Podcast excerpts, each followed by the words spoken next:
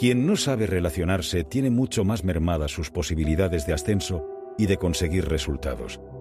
Y ello tiene que ver con tres aspectos.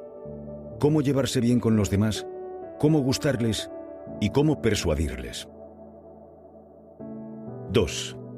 La gente rara vez tiene éxito a menos que se divierta en lo que trabaja.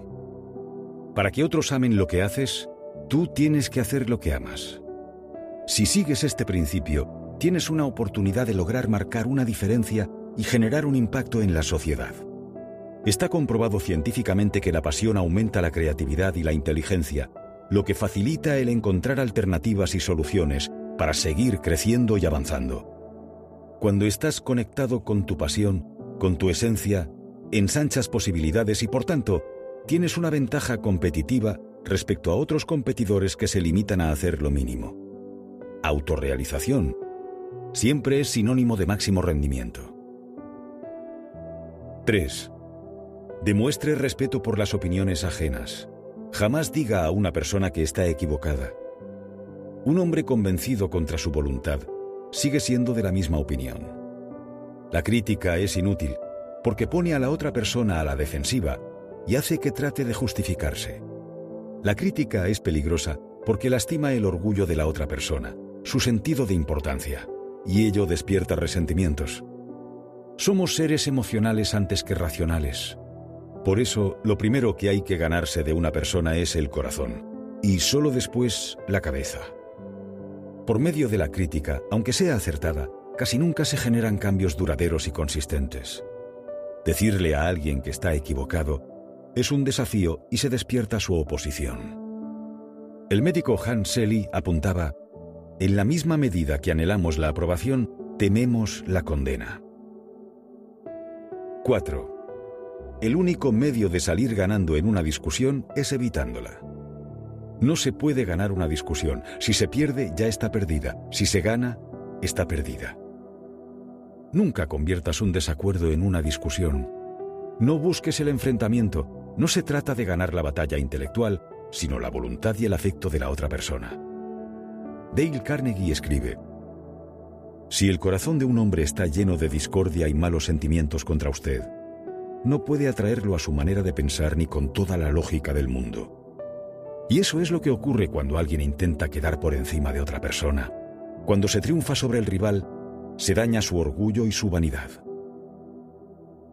5. Se pueden ganar más amigos en dos meses interesándote por los demás que en dos años intentando que los demás se interesen por nosotros. Para ser interesante, interésate por los demás. Para cada persona, ella misma es la persona más importante. William Winter decía, la expresión del yo es la necesidad dominante de la naturaleza humana. Para ganarte la simpatía de otras personas, habla de lo que a ellos les gusta, quieren o necesitan. El mejor camino para conseguir la aceptación de una persona es hablarle de lo que él o ella más valoran. Haz preguntas sobre eso y hazlo desde la autenticidad, porque lo sientes, no finjas. Casi siempre se nota. 6. Llama la atención sobre los errores de los demás indirectamente. Y si tienes que corregir, hazlo después de un elogio. Busca caminos alternativos para decir sin decir. El resentimiento generado por una corrección realizada de forma desconsiderada puede durar mucho tiempo aun cuando haya sido generada con el ánimo de modificar una situación que así lo requería. Ante todo, permite que el otro salve siempre su prestigio. Nunca caigas en la tentación de quedar por encima de otra persona. No hieras su orgullo. No la ataques. A nadie le agrada que le den órdenes. Mejor haz sugerencias. Y si hay que ser más directo, primero alaba lo bueno de la otra parte, que lo tiene, y luego entra al tema. ¿Por qué el barbero enjabona la cara antes de pasar la cuchilla? E intenta siempre que los errores parezcan fáciles de corregir. No los agrandes para hacerte el importante. 7.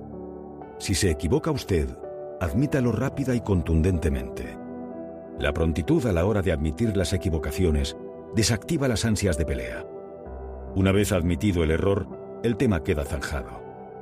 Expresiones del tipo lo siento, me equivoqué o perdona tienen un gran efecto tranquilizador en la persona a la que nos dirigimos. Sin embargo, con frecuencia cometemos dos imprudencias. La primera, negar el error. La segunda, tratar de justificarlo. Y ambas actitudes provocan enfrentamiento y activan las ganas de ajustar cuentas y poner las cosas en su sitio por parte de la otra persona. 8. Elogie el más pequeño progreso y cada progreso. Sea caluroso en su aprobación y generoso en sus elogios. Haz que la otra persona se sienta importante y hazlo sinceramente. Respeta y alaba sus cualidades. Y si es por algo concreto, mucho mejor. Eso la hará sentirse bien y la hará ganar puntos respecto a otras personas al aumentar su propia percepción de su credibilidad y reputación. La comida es alimento para el cuerpo. El elogio es alimento para el espíritu. Pero ante todo, que el elogio sea auténtico. La diferencia entre el aprecio y la adulación es que el primero es sincero y la segunda no lo es. El aprecio procede del corazón y la adulación de la boca. La adulación es un elogio barato. El reconocimiento es tan fácil de llevar a cabo que no hay excusa para no hacerlo. Con frecuencia se evita porque se tiene la sensación de que hacerlo supone situar al otro por encima de nosotros, lo cual nos podría dar la impresión de que estamos situándonos en una posición de inferioridad. 9. Si hay un secreto del éxito en las relaciones personales, reside en la capacidad para apreciar el punto de vista del otro y ver las cosas desde ese punto de vista. Siempre hay que intentar ponerse en el lugar del otro. Empatía. En lugar de hablar mal de la gente, hay que tratar de comprenderla.